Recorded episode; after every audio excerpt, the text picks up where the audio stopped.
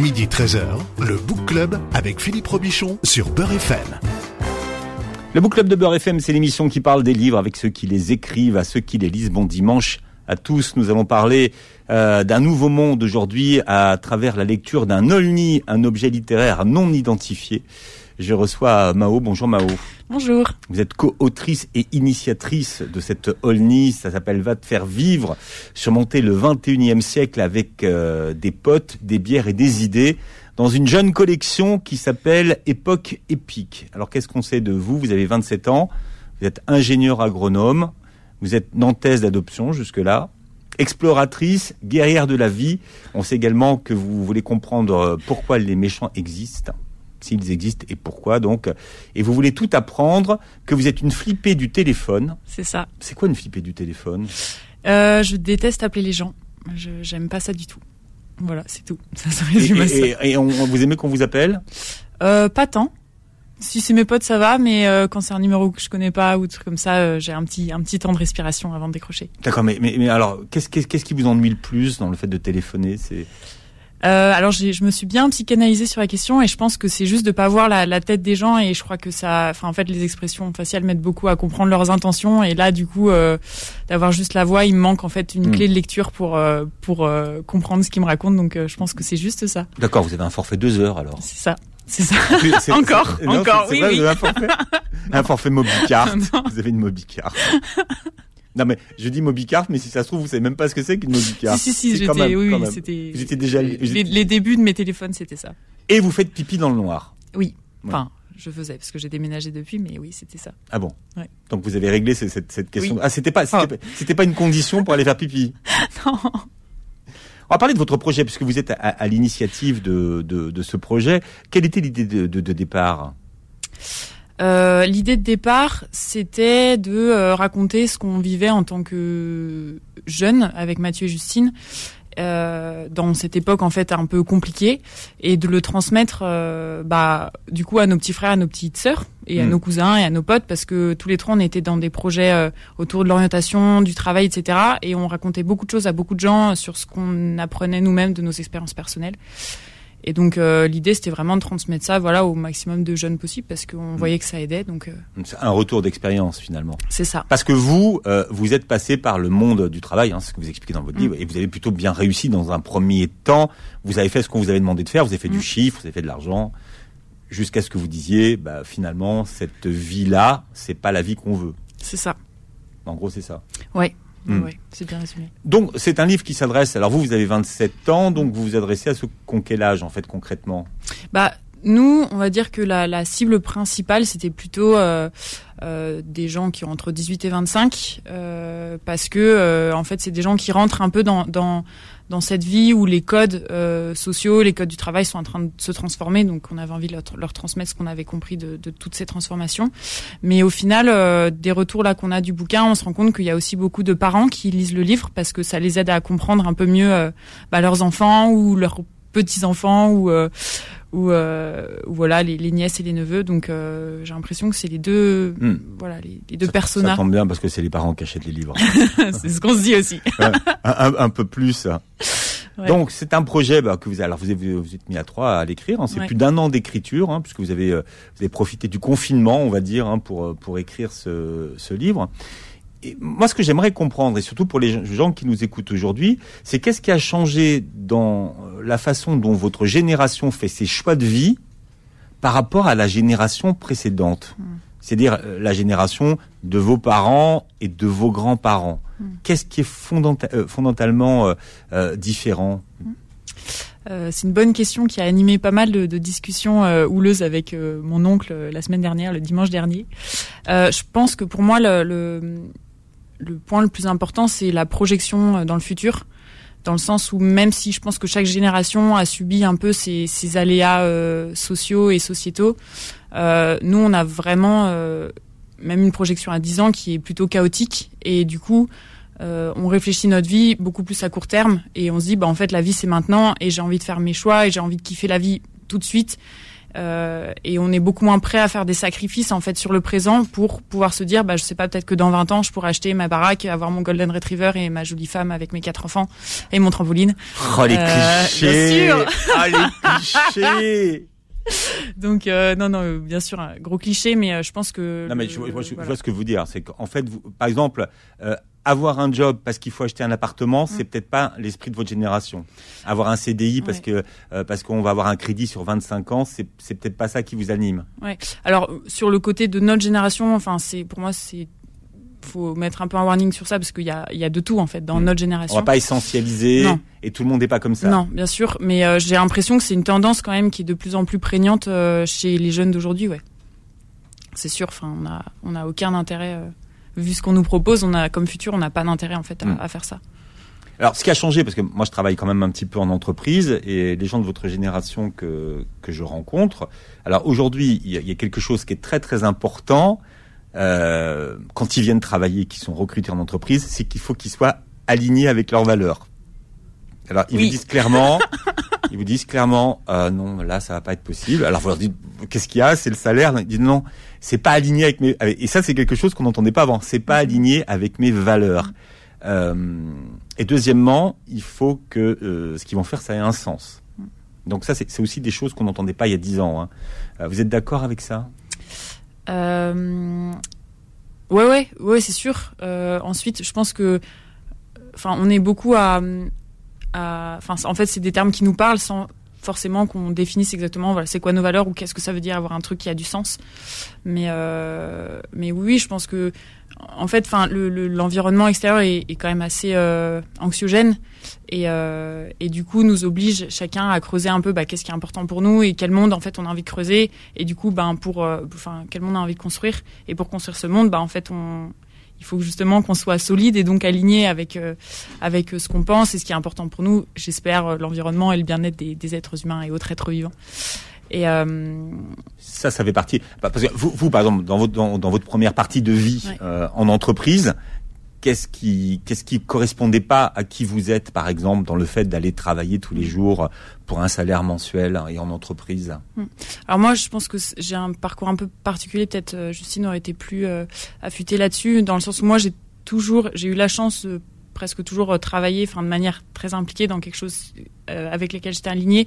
Moi, c'était plus un, un souci de peut-être de personnalité où je suis indépendante et pour moi, juste le cadre euh, salarié, c'est pas possible. Euh, après, voilà, je sais que j'ai travaillé, par exemple, euh, bah, en tant que responsable de rayon chez Leclerc, où là, pour le coup, bah, j'étais alignée zéro avec mes valeurs, mais je sais pourquoi j'étais là, je savais pourquoi j'étais là, et euh, Et pourquoi vous étiez là? parce que j'avais besoin d'argent, tout simplement. Euh, j'avais besoin de sous, et puis après, moi, enfin, en fait, j'aime, j'adore apprendre, euh, et pour moi, c'est essentiel de comprendre le monde dans lequel je vis, et j'y connaissais rien à la grande distrie, et donc moi, j'ai vraiment fait ce boulot-là en me disant, bah, en fait, euh, ce que je critique, je vais aller le voir de l'intérieur, je vais aller comprendre ce qui se passe, je vais aller voir comment la grande distrie gère les déchets, comment elle gère son personnel, et j'ai trouvé ça génial. Enfin, j'ai, adoré ça, donc. Vous avez adoré apprendre Ouais. ou vous avez adoré la façon dont elle gérait euh, ses déchets, le personnel? J'ai adoré comprendre comment ça fonctionnait et voir euh, voir les efforts qui étaient faits en interne sur certaines questions, voir les efforts qui étaient clairement pas faits. Euh, et, et puis sortir surtout arrêter ce job en me disant mais oui alors il n'y a pas que des monstres dans dans la grande distrie dans ces boîtes là mais clairement moi c'est un, un c'est un système que je que je veux plus voir dans le futur donc je vais essayer d'inventer autre chose Hmm. euh, pour euh, pour supplanter à ces à ce Hmm. fonctionnement là. C'est la question de votre livre. C'est quoi inventer dans le futur C'est ça. Et pour ça, il faut partir du passé. Euh, pourquoi est-ce que c'est important de comprendre finalement ce qui s'est passé dans le, dans, le, dans, dans le passé pour inventer le monde de demain alors qu'on sait, et vous l'expliquez très bien, vous citez euh, Nassim Nicolas Taleb, qui est quand même the référence sur les signes noirs, que ça va peut-être pas se dérouler comme dans les plans. Mm, mm, mm. Ou certainement pas. Enfin, moi personnellement, je suis persuadée que aucune des options qu'on imagine euh, ne va ne va aboutir parce qu'en fait, ce sera forcément quelque chose d'autre. Euh, du coup, la question. Qu'est-ce que, qu'est-ce que, qu'est-ce que, vous pensez finalement euh, Pourquoi euh, et qu'est-ce qu'on peut euh, tirer comme exemple du passé et, et pour savoir où on va demain Qu'est-ce qu'on peut finalement imaginer? Euh, bah, pour moi, ce qui est important de retenir, c'est vraiment euh, être conscient je veux dire l'essentiel de, de, comment en fait notre cerveau notre cerveau fonctionne et réagit par rapport à l'environnement. Parce que là on est dans une époque où on est en train de beaucoup parler de biais cognitifs etc et on se rend compte en fait qu'en tant qu'être humain on n'a pas forcément euh, les pleines manettes sur nos décisions euh, mm. parce qu'on est hyper soumis à voilà des, des, des, hormones ou des des mécanismes euh, cérébraux x ou y. Donc pour moi c'est enfin ce qui a à retenir de du passé, c'est plutôt ça, c'est qu'est-ce qui nous a amené en tant qu'être humain à faire tel ou tel choix, euh, de savoir que c'est, enfin voilà, qu'on n'a pas forcément toutes les manettes là-dessus, et ensuite, ben, dans le futur, comment on fait pour euh, euh, bah, être conscient un peu de, de, de, tous ces tous ces biais de décision auxquels on, enfin, qu'on subit, pour euh, à chaque fois se dire, ok, bah voilà, cette décision-là, euh, enfin, c'est une phrase dans, dans le bouquin. Je sais même plus qui l'a écrit, mais c'est dire euh, en fait, l'homme, il, il, sait ce qu'il fait, mais il sait rarement ce que fait, ce qu'il fait. Et je pense que c'est vraiment ça qui a à retenir, c'est dire, bah, euh, voilà, soyons aussi conscients des conséquences, même si on apporte des solutions, soyons conscients des conséquences que ces solutions qu'on veut mettre en place euh, hmm. vont avoir, quoi. Quand on prend, par exemple, les grandes surfaces, les hypermarchés dans lesquels vous avez travaillé, vous dites que, que, que vous voulez pas de ça pour le monde de demain, pour le monde du futur, mais qu'est-ce que vous voulez à la place finalement, de, à la place des, des hypermarchés? Eh bien, euh, je vais, enfin, ce que je vais répondre des bateaux est pas très original. Euh, euh, du local, de l'accessible financièrement pour le plus grand nombre. Donc il n'y a pas, il a pas que à jeter hein, dans la philosophie de l'hypermarché. Je pense que, enfin, à la base, je me dis que c'est quand même un, un outil social qui est chouette. mais ensuite, comment on le remet dans, dans quelque chose de, de plus durable? Donc, par exemple, ben hier, je vais faire des courses et et ma sœur adore les courgettes et euh, je me dis bah en fait non aujourd'hui dans les dans les supermarchés en France euh, il devrait pratiquement plus y avoir de, de courgettes début décembre parce qu'en fait en France ça ne, ça ne pousse presque plus euh, donc juste raisonner euh, voilà l'alimentation et comment on la distribue sur des choses beaucoup plus ancrées dans la réalité de la nature quoi. Encore une fois, ça c'est votre spécialité finalement aussi, c'est votre c'est votre expertise. Oui. Même si vous discutez beaucoup du mot expertise aujourd'hui.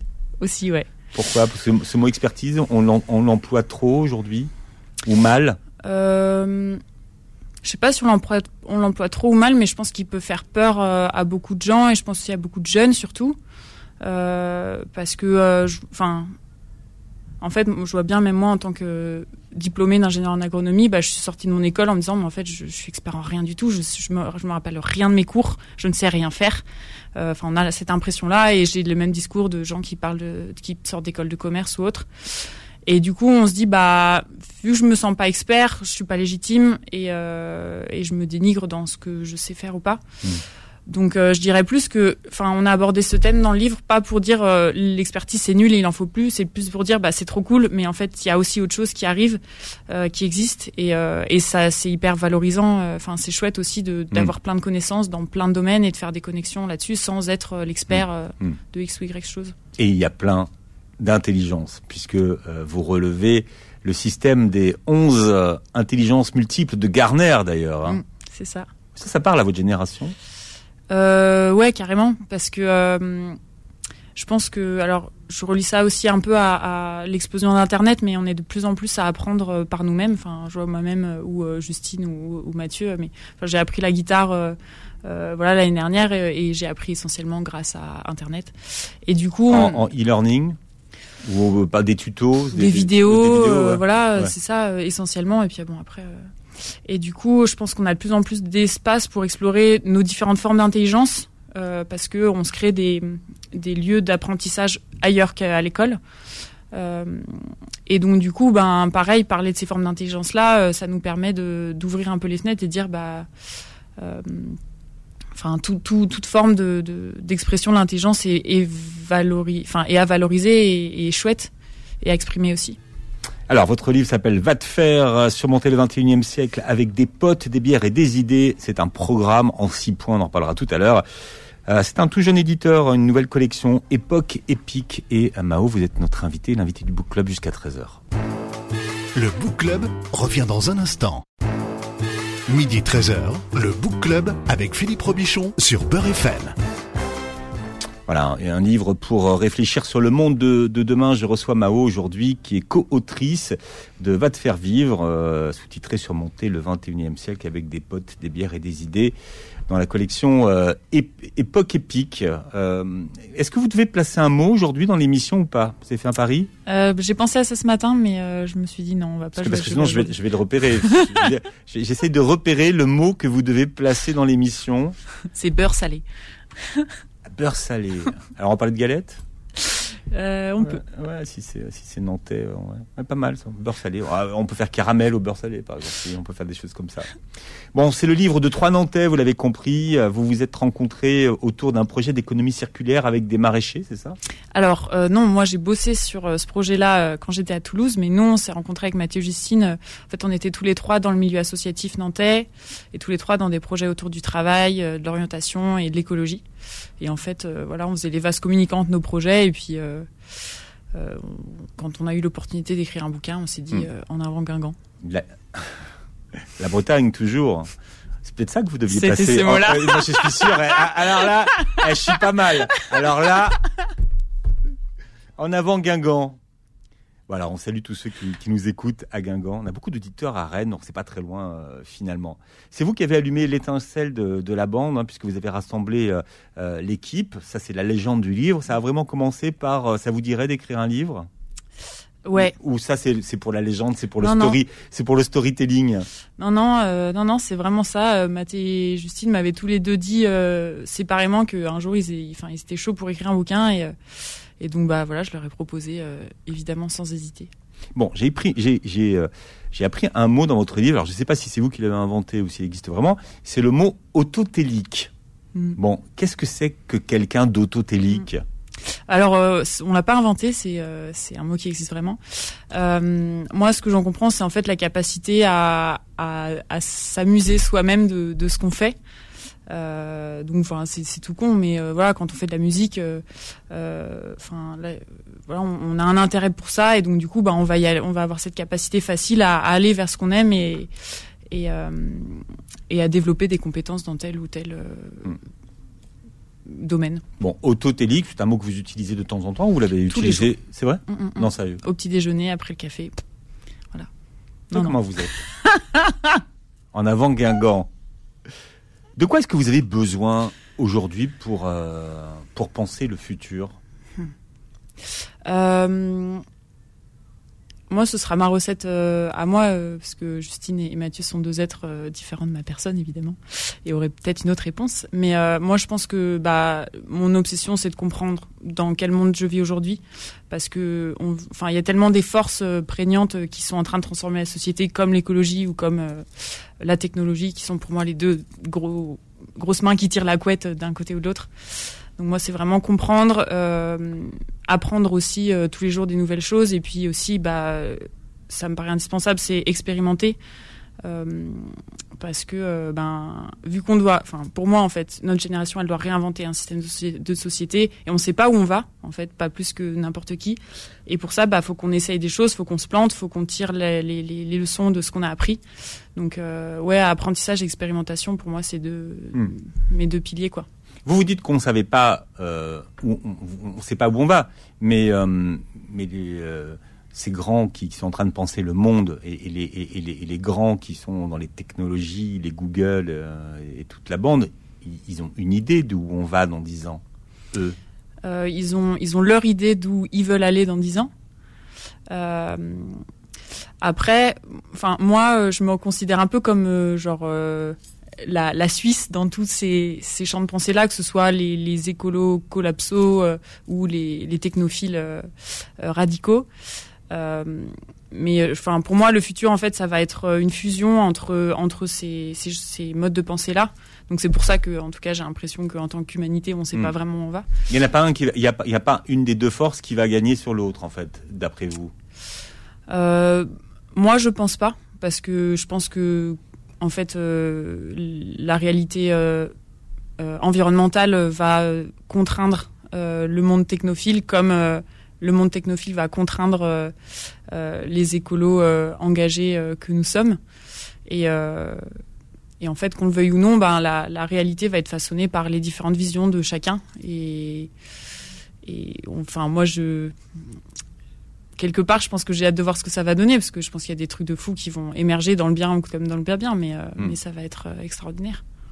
Comme vous dites, il y a ceux qui ont envie de demain et ceux qui ont peur d'aujourd'hui. Mm. Voilà, il faut euh, faire la synthèse de, mm. de ces deux mondes. Il y a même ceux qui sont largués par rapport au monde déjà d'aujourd'hui hein, et qui ne le comprennent pas finalement. Il y a cette image, vous posez une question, quel est le point commun entre un âne, votre frère et Google? Alors finalement, quel est le point commun euh, Le point commun Il n'y en a pas, beaucoup. Il n'y en a pas beaucoup. Il n'y en a pas tant. Et quel est celui qui impacte le plus le monde alors Bah. Aujourd'hui, de manière euh, concrète, euh, clairement, je dirais pas que mon petit frère a un impact majeur sur la société. Je penserais plus à Google. Mais, mais vraiment, si mon petit frère pouvait avoir plus d'impact, ouais, ce serait chouette. Je pense que le monde serait pas mal. Mhm. Et si vous êtes dans un petit village des Andes je pense que l'âne serait d'un vif secours. Hmm. C'est ça finalement.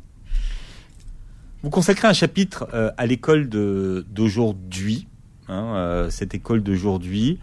Euh, bon, vous n'êtes pas tendre finalement avec l'école hein, qui, qui fait de la pâtisserie.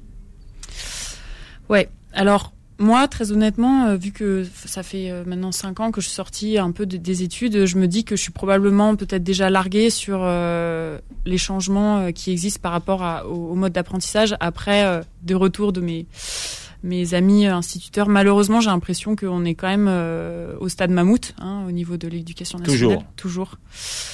Donc non, non, ouais, c'est c'est enfin c'est la lourdeur quoi la lourdeur infinie, euh, de passer des heures encore en classe à apprendre des trucs, euh, de stresser des jeunes sur des, des, des, des, compos ou des comment moi j'appelle ça des compos, mais des contrôles ou, ou des partiels. Enfin, ça n'a plus de sens aujourd'hui, quoi. Et euh, et malheureusement, voilà, j'ai aussi d'autres amis qui travaillent dans l'éducation nationale et qui sont un peu des, des militants de l'éducation et, et, eux, ils rament à mort pour essayer de faire changer les choses.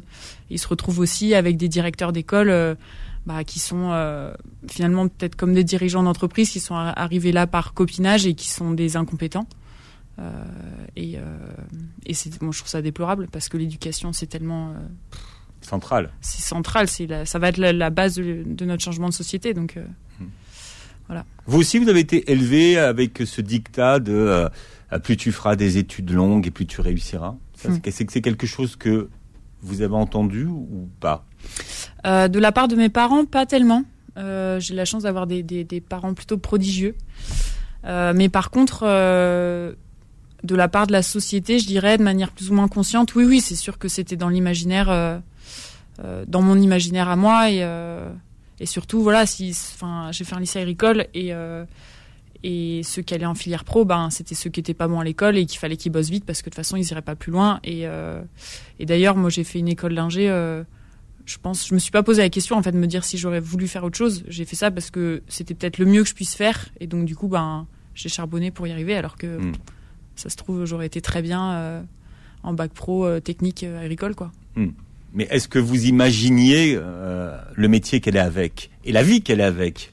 En tant qu'ingé, euh, pas du tout. Après, moi, je l'ai fait un peu au culot parce que juste mon prof de maths m'avait dit que j'étais pas capable de faire ce genre d'école et vu que je suis un petit peu. Euh, bah, il avait appuyé sur un bouton. Voilà, un petit peu têtu, j'y suis allée. Mais non, non, euh, ingénieur, j'avais aucune idée de ce que ça voulait dire. Euh, après, j'aimais bien l'écologie, donc je voulais rester là-dedans. C'était plutôt ça mon, mon truc, c'était comment je restais le plus longtemps possible dans des domaines qui m'intéressaient, quoi. Mhm. Et la vie, euh, la vie. Euh, Après, moi, je suis pas carriériste et, et pas très matérialiste non plus, donc euh, c'est, je me dis pas, ouais, je vais être ingé, comme ça, je vais avoir un bon salaire, comme ça, je vais avoir beaucoup de trucs cool dans ma vie, quoi. Non, ça. Je... Ça rentrait pas dans votre grille de lecture. Non, mais ça, pour d'autres personnes, ça pourrait, mais pas dans la mienne en tout cas. Mhm. Tous les enfants, écrivez-vous, ne rentrent pas dans le, le moule de la scolatitude. C'est quoi la scolatitude? C'est alors petite dédicace à Justine parce que c'est la spécialiste de ce genre de, de mots. De punchline. punchline c'est quoi la, la, scolatitude? Bah, c'est l'attitude, euh, c'est l'attitude scolaire en fait. C'est euh, le fait de, de pouvoir rester longtemps sage, à écouter, à ingurgiter du savoir. Euh, c'est euh, la capacité à faire ce qu'on dit, à être voilà discipliné quoi. Assis, assis tranquillement à sa Mm. table, sur sa chaise à l'école, à écouter le maître Mm. ou le prof. Ce qui n'est ni bien ni mal, mais en tout cas, euh, il y a un peu que ce modèle-là qu'on considère comme bien aujourd'hui euh, dans le système scolaire, quoi.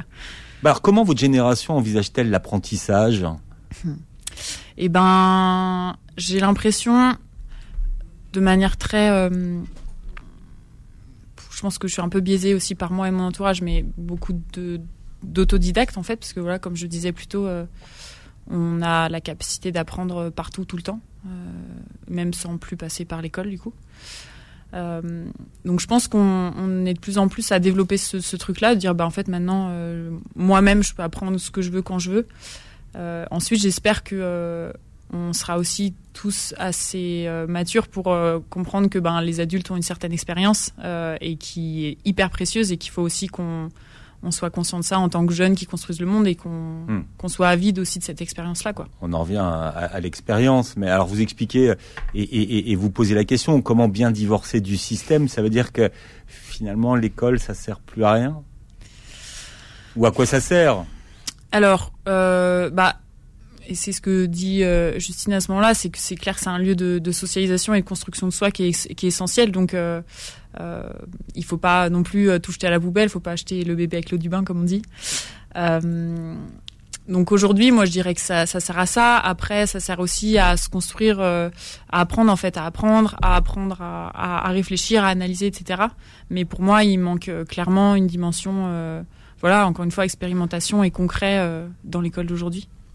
Alors c'est vrai que ce livre, hein, vous l'avez écrit à, à trois. Mm. hein. il y a Justine dont vous parliez, il y a Mathieu, il y a Mao. Le livre s'appelle Va te faire vivre, surmonter le 21e siècle avec euh, des potes, des bières et des idées. L'éditeur c'est Époque Épique. Et Mao, vous êtes notre invité, l'invité du Book Club jusqu'à 13h. Le Book Club revient dans un instant. Midi 13h, le Book Club avec Philippe Robichon sur Beurre FM. Alors on parle d'un livre générationnel ce matin et une- un, un des trois auteurs, autrices, euh, Mao est avec nous. Alors parce qu'il faut expliquer que votre livre est euh, écrit dans la langue inclusive. C'est ça. hein. vous avez euh, fait rentrer le mot Yel avant tout le monde, Alors euh, avant tout le monde, avant qu'il soit validé. par le Larousse, oui, c'est oui, sûr. bah- oui, parce que vous l'avez écrit avant. Pourquoi ce choix finalement? Pourquoi c'est la langue de demain? Je pense qu'il y a une part de moi qui l'espère. Euh, en tout cas, euh, je pense que, enfin, la base de, ce positionnement-là, c'est un côté militant, c'est dire, bah en fait, euh, voilà, maintenant, il faut plus réfléchir le, monde uniquement sous un prisme masculin. Et, euh, du coup, euh, vu que c'est finalement un mode de langage qui est assez nouveau, bah on sait que tout le long, le lecteur va être potentiellement interpellé par Par les tournures. par les tournures, par les ça, tournures, les ça. accords, Ouais, les. ouais. euh, les Alors, nouveaux mots. Là, il y a Mathieu, Justine, Mao. Donc, ça fait deux filles et un garçon. Mm. Donc, ça donne quoi Euh, Techniquement, en écriture, faut penser à quoi? Alors selon Comment on euh, accorde? selon nos règles pas validées par l'éducation nationale, en fait, bah, juste étant donné qu'il y a deux personnes féminines par rapport à une personne masculine, bah, on, on, on prend en compte que du coup c'est le féminin qui l'emporte, euh, tout simplement. Et ça aurait été l'inverse si euh, j'avais écrit avec Mathieu et Jean-Michel.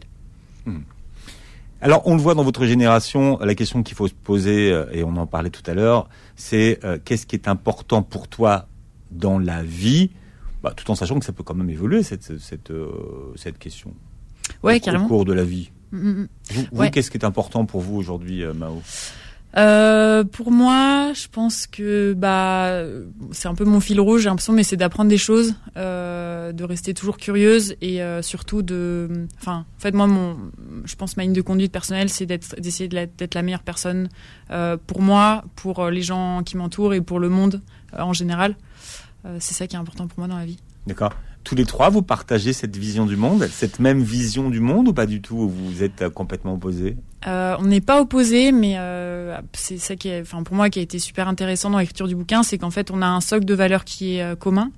Euh, par contre, on a une manière de l'exprimer euh, chacun qui est différente. Euh, donc voilà, moi je me considère un peu comme comme la Suisse dans mon positionnement par rapport au futur. Mathieu, ça va être le radical qui aime bien donner des coups de poing et réveiller les gens.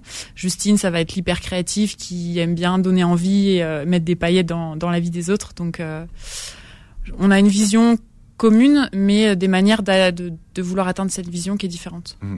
Alors, il y a cette question centrale qui est la question de, de l'argent. Euh, quel est votre rapport euh, à l'argent aujourd'hui et euh, l'argent, à quoi ça sert? Mmh. Alors, mon rapport à l'argent, moi, personnellement, il est plutôt pas ouf, j'ai l'impression, parce que j'ai toujours peur de manquer de sous, personnellement. Alors que j'ai pas du tout été élevée dans une famille où on en manquait, mais mais euh, du coup, vous avez peur de manquer d'argent. Ouais. Ouais, ouais, parce que pour moi, en fait, personnellement, c'est vraiment une expérience personnelle, mais je l'attribue à la liberté, c'est-à-dire que si j'ai des sous de côté, bah, en fait, je peux faire ce que je veux de ma vie, et le jour où j'ai plus ces sous-là, bah, en fait, je vais être dépendante du fait de, d'avoir un travail régulier. Aller chez l'éclair. C'est ça. Donc euh, moi j'ai ce rapport-là. Euh, j'aspire à ce qu'il soit plus serein et qu'en fait je considère ça juste comme euh, comme on dit comme un espèce de fluide en fait qui, qui comme de l'eau qui rentre et qui sort et, et des jours t'en as, des jours où t'en as moins et surtout tu dois le autant en avoir pour toi pour survenir à tes besoins que genre le partager au maximum et le en fait c'est une énergie que tu mets au profit de de choses que tu trouves chouettes. Donc c'est vers ce, cette enfin moi c'est vers ce rapport-là que je j'essaie hmm. de tendre. Mais, mais, comment vous gagnez de l'argent alors? Parce qu'il faut bien à un moment donné il faut bien le gagner l'argent. Oui oui. si vous si vous si vous n'allez pas travailler. Bah après moi mon, mode de fonctionnement c'est euh, j'ai enfin je, fais un, peu tout. C'est-à-dire que j'ai été à mon compte pendant trois ans. Euh, et ensuite bah là j'ai fait ma saison euh, cet été. Donc euh, du coup ben là je prends mes vacances maintenant. Mais après personnellement moi je suis quelqu'un qui dépense très peu et qui met beaucoup de côté. Donc je sais que ce que je dépense pas, bah, je le mets de côté et puis ça me sert à financer mes mois où ben je, je décide de faire d'autres projets pas financés parce que je fais jamais rien, mais je fais beaucoup de trucs où on me paye pas. euh, pour moi, ce que vous expliquez, hein, mm. c'est que finalement, alors vous parce que vous vous l'expliquez par le chômage hein, aujourd'hui mm. que euh, ce que ça, à quoi on peut utiliser le temps. Mm. Aujourd'hui, quand on est au chômage, je vous dis qu'on fait pas rien quand on est au chômage déjà. On peut faire plein de choses. Ouais, carrément. Faut pas le dire à Pôle Emploi parce que finalement Pôle Emploi, eux, ils, veulent que vous passiez tout votre mm. temps à, mm. à, chercher du travail. Mm. Dire que tout ce temps, on peut le mettre à profit. C'est comme si on avait six samedis dans la ou six ou sept samedis dans la semaine. Ouais, ouais, carrément. Et il y a beaucoup de gens qui font ça, qui utilisent justement leur période de chômage pour euh, soit monter leur projet, soit s'impliquer dans des projets. Alors moi, je vais parler de, du coup de projets plutôt impliqués pour la transition écologique et sociale. Donc, euh, je pense qu'il y a un vrai truc euh, politiquement à creuser sur ces gens qui s'impliquent pour euh, pour la transition et qui, en fait, qui utilisent l'argent de l'État quelque part pour euh, pouvoir faire ces, ces projets-là. Et pour moi, il y a, y a, clairement quelque chose à faire pour euh, officialiser ça. Et nous, enfin, c'est pas nous qui appelons ça euh, comme ça, mais il y a un truc qui s'appelle le revenu de transition écologique qui est en expérimentation dans, dans différentes villes, notamment, je crois, dans le Nord. Et, euh, et, pour nous trois, d'ailleurs, c'est, ce serait essentiel que ce revenu-là existe parce que. Alors, en, quoi ça euh, consiste ce revenu? Bah, tout simplement, c'est un espèce de, c'est, c'est, bah, pas du chômage, mais c'est un, revenu qui valorise en fait l'implication et l'engagement de la personne euh, dans un projet justement en rapport avec la transition écologique et sociale, tout simplement. Mhm. Vous écrivez que les humains ont un sérieux problème avec l'argent. Ils ont un problème de quoi? Euh, ils ont un problème, je pense, bah, justement de d'accumulation et de, de la représentation de ce que c'est et de l'importance que ça a. Enfin, il y a une phrase qui est un peu, euh, pareil, très connue dans le milieu de la, enfin, l'écologie, c'est qu'en fait, l'argent, ça se bouffe pas et le jour où il y aura plus de poissons, plus d'eau, plus rien, bah, on se rendra compte que les thunes, euh, voilà. Et pour rien acheter, euh, en tout cas, de vivant. Elles serviront à rien, quoi. Ouais. Mhm. Donc, euh, c'est ça le problème des humains, c'est qu'on s'attache à quelque chose qui mhm. n'a pas d'utilité primaire, en fait, pour nous. Alors une question que vous posez, et alors là qu'on va poser à tous ceux qui nous écoutent aujourd'hui, c'est comment s'affranchir de notre dépendance aux biens, aux biens matériels. Mm. Parce qu'aujourd'hui, on a l'impression que finalement, ces biens-là, ce sont des biens qui nous représentent, qui font partie de notre identité, mm. Mm. qui sont le prolongement de notre personnalité d'ailleurs. Bah, euh, déjà, enfin pour moi, l'attachement au matériel, euh, enfin voilà, faut le remettre aussi dans son contexte. Il y a des fois où c'est chouette de, de, de, garder, par exemple, sa veste euh, avec qui on a voyagé euh, X temps, mais pour moi, la première étape, c'est vraiment d'être conscient, de dire, OK, pourquoi je suis tant attaché Pour moi, le problème, c'est pas l'attachement matériel, c'est plus l'accumulation. Et euh, pourquoi je suis tant attaché à avoir autant de choses autour de moi? Est-ce que j'en ai besoin? Qu'est-ce que ça vient euh, sécuriser chez moi? Parce qu'en fait, le rapport qu'on a au monde, c'est juste, voilà, on essaie un peu de combler des peurs plus ou moins instinctives. Et, et ensuite, bah voilà, c'est partager au maximum, se rendre compte que, ben voilà, le bouquin que j'ai acheté, si je le donne à ma voisine et que ça lui fait du bien, bah en fait, j'ai fait quelque chose de bien en me détachant aussi de ça. Euh, et, ça fait du bien de donner. Ouais, ouais, carrément. Et puis aussi, enfin, quand on est moins dans une dans une optique d'accumulation, ben ce qu'on a, ça devient plus précieux et donc on en prend plus soin et on a envie que ça dure. Donc je pense que ça, c'est un autre volet aussi de, de la question qui est important. On terminer avec une phrase. On a toujours le choix, d'accord ou pas d'accord avec ça? D'accord et pas d'accord. Euh, la Suisse, encore une fois. non, là, là pour le coup, c'est la Normandie. Oui, ça peut être la Normandie aussi, mais non, bah bien sûr. Euh, euh, on a toujours une palette de, une, palette de possibilités qui est qui qui est énorme et, et, enfin voilà plein de choses mm. auxquelles on peut avoir accès et à côté de ça il y a plein de biais éducatifs sociaux qui font que ben voilà n'importe qui ne peut pas faire n'importe quoi même si mm. sur le papier si en fait est-ce qu'on a le plus le choix, par exemple Est-ce que vous, vous avez plus de choix que la génération de vos parents ou de vos grands-parents? Vous avez l'impression, ça mm. Qu'il y a plus de choix aujourd'hui, qu'on a même tous les possibles? Mm. bah, Ça dépend sur quel volet. Euh, par exemple, concernant mon, mon, engagement pour avoir un futur chouette, euh, j'ai l'impression que moi, j'ai pas le choix et que notre génération, en fait, a pas le choix. Euh, et que même s'il y a des réfractaires et qui se disent, bah non, en fait, l'écologie, ça m'intéresse pas, ben, au bout d'un moment, ça va, ça va rattraper. Par contre, euh, et là je vais même parler en tant que jeune femme, je trouve qu'en tant que voilà euh, jeune femme aujourd'hui, oui, j'ai beaucoup plus de choix peut-être que ma mère, voire que ma grand-mère certainement, et euh, et voilà de choix de carrière, de choix de posture. Est-ce que j'ai envie d'être chef d'entreprise ou pas? Est-ce que je veux faire de la couture ou, ou du bricolage? Et, et pour moi cette palette de choix qu'on a, en tout cas en tant que femme, il bah, faut qu'on l'utilise au maximum pour justement bah, péter des murs et, et changer enfin changer la société dans quelque chose qui, a du sens pour nous, quoi. Bon, Mathieu, Justine et Mao, Mao, qui était notre invité ce matin, ont écrit Va te faire vivre, surmonter le 21e siècle avec euh, des potes et des bières et des idées. Euh, l'éditeur, c'est Époque Épique. Alors, je vous laisse le choix. On se quitte avec soit Hervé Villard, Caprice et Philly, ou alors on se quitte avec euh, Naps, la kiffance. C'est comme vous voulez. Je sais, je sais, c'est pas facile, parce que les deux sont bien. Euh, c'est à moi de choisir. Bah oui, c'est pas. Sinon, moi, je fais choisir, mais je suis pas sûr que je fasse le même choix que vous. Eh ben, euh, moi, je vais évidemment euh, faire. Je fais une dédicace à Mathieu euh, pour ça et je vais choisir la kiffance. Bon, voilà. Et c'est Naps. Pourquoi la kiffance? Parce que euh, c'est une chanson qui l'a qui l'a beaucoup fait, enfin qui l'a pas mal fait réfléchir sur le fait qu'en fait la kiffance euh, telle que Naps l'a décrit euh, aujourd'hui, elle est pas possible et il faut qu'on invente une autre forme de kiffance. Voilà, le poteau Nabil, Naps, passe un bon dimanche, c'est Beurre FM. Je passe les vitesses aux palettes, vers Conti. Vas-y, garde-moi la barrette, là, je suis en conduit. Comme à l'ancienne, je mets le polo crocodile. Bronzage doré à l'huile de cocotier. Voyager jusqu'au Nirvana. Hôtel 5 étoiles, prendre le petit déj en pyjama. Faire un petit tout sur le mont Fujiyama. Faire le tour de la Thaïlande dans 500 Yamaha. Faut que je quitte la France, elle a fait la petite frange. C'est là qui fonce, c'est là qui fonce. Que je dépense, gros devant la défense. C'est là qui fonce c'est là qui fonce. J'prends Uber et du Calais au Georges 5. À la Ribéry, j'mange des entrecôtes à 1005. J'vais faire un tour, j'suis sans casque en 125. J'suis dans la kiffant, j'me sens plus d'attendre le 5. J'fais plaisir à ma mère, dans le ménage elle a trop souffert. Ma mère c'est ma reine, je la laisse même pas mettre les couverts.